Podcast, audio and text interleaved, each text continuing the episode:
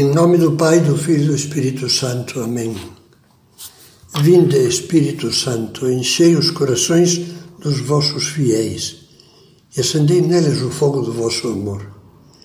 Enviai o vosso Espírito e tudo será criado, e renovareis a face da terra.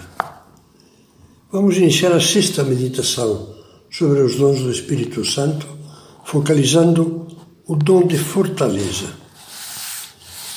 Há uma definição bastante breve do dom de fortaleza, que diz que é o dom que nos torna capazes de assumir com coragem as lutas necessárias para levar uma vida cristã, uma vida santa. Essas lutas espirituais são de dois tipos. O primeiro consiste em ter coragem para correr atrás dos ideais grandes e das virtudes difíceis que Deus nos pede, sem fugir deles por medo, nem desistir no meio do caminho, porque o esforço custa e cansa.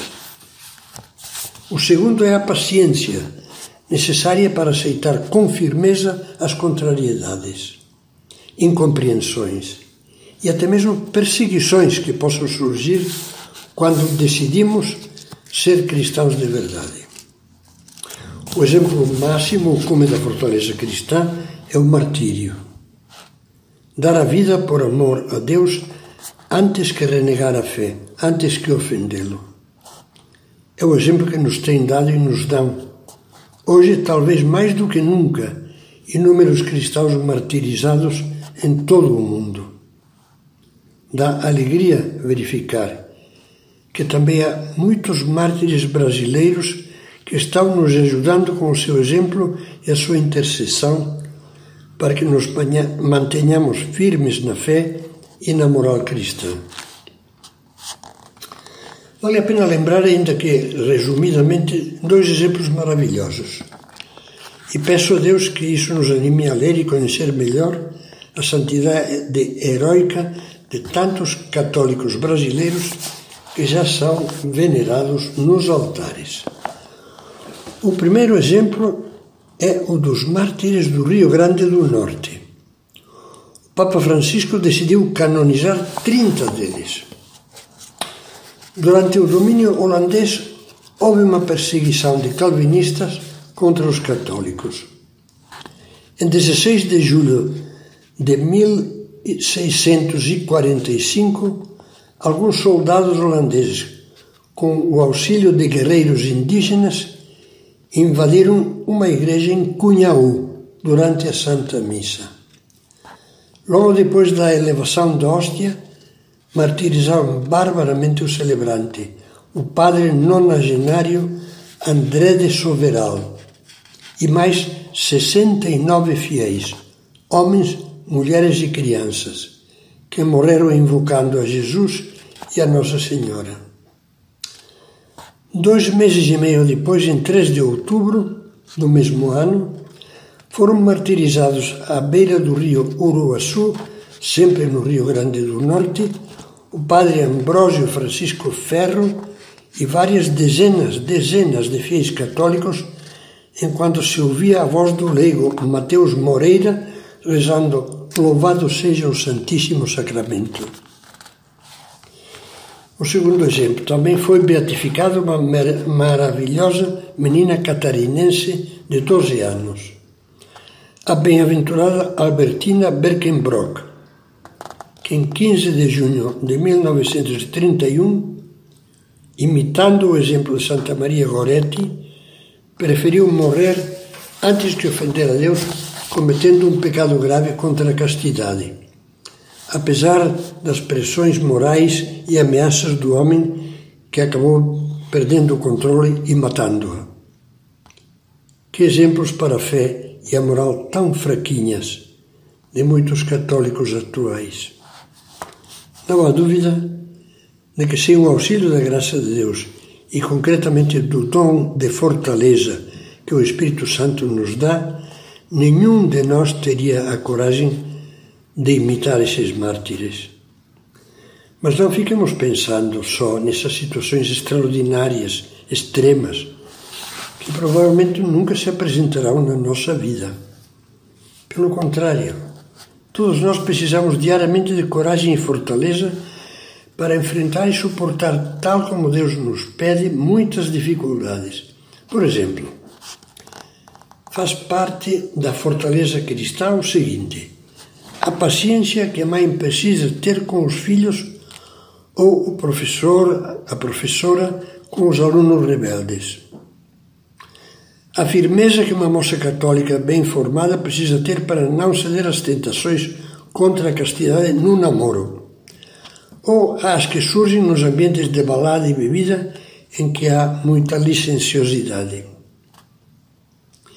Ou então a força moral de que precisa um político, um advogado, um policial, um fiscal da Receita, um gerente de vendas e tantos outros profissionais para não se deixarem corromper com propinas ou acordos desonestos. É preciso também a coragem de mostrar as convicções cristãs, sem alarde nem agressividade, mas também sem covardia. Quando Cristo, a Igreja e as suas instituições, ou algumas verdades de fé ou princípios de moral, forem atacados ou ridicularizados. Dizemos que sem a graça do Espírito Santo e os seus dons, nós não seríamos capazes de viver a fortaleza cristã.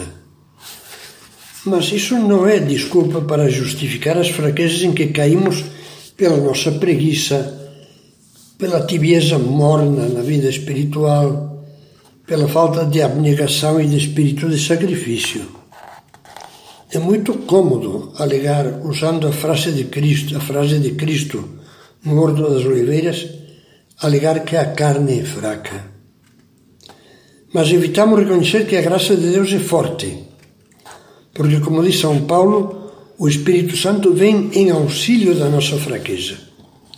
E por isso mesmo, perante qualquer dificuldade, podemos exclamar com São Paulo: Tudo posso naquele que me conforta. Como isso ficou claro no dia de Pentecostes, quando os discípulos e as santas mulheres receberam o Espírito Santo. Mas antes de saírem de peito aberto, como, como fizeram no dia de Pentecostes, diante de todos e de arriscar a vida, o que que eles fizeram? Passaram dez dias reunidos no cenáculo, junto com Maria, a mãe de Jesus, orando sem cessar. Lemos nos Atos dos Apóstolos que subiram ao quarto de cima, onde Cristo tinha instituído a Eucaristia, onde costumavam permanecer. Todos eles perseveravam unanimemente na oração.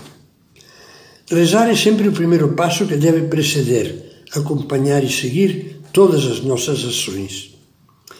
Na missa de Pentecostes, a Igreja se dirige ao Espírito Santo com estas palavras: sem o vosso poder divino, nada há de bom no homem, nada há que seja puro. Portanto, rezar, rezar e rezar.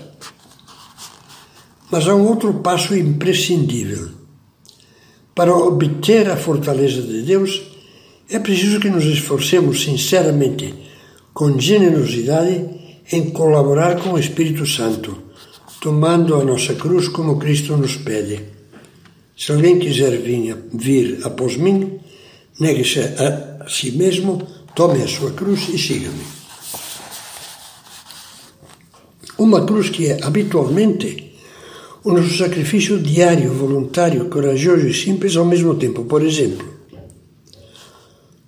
oferecer a Deus a mortificação de calar-nos quando estamos irritados, de não nos queixarmos quando temos motivos de queixa ou de comer um pouco menos do que mais gostamos e um pouco mais do que não gostamos. Ou o esforço de levantar na hora certa sem conceder um minuto à preguiça. Ou a mortificação de acabar até o fim com perfeição cada trabalho, ainda que estivermos cansados.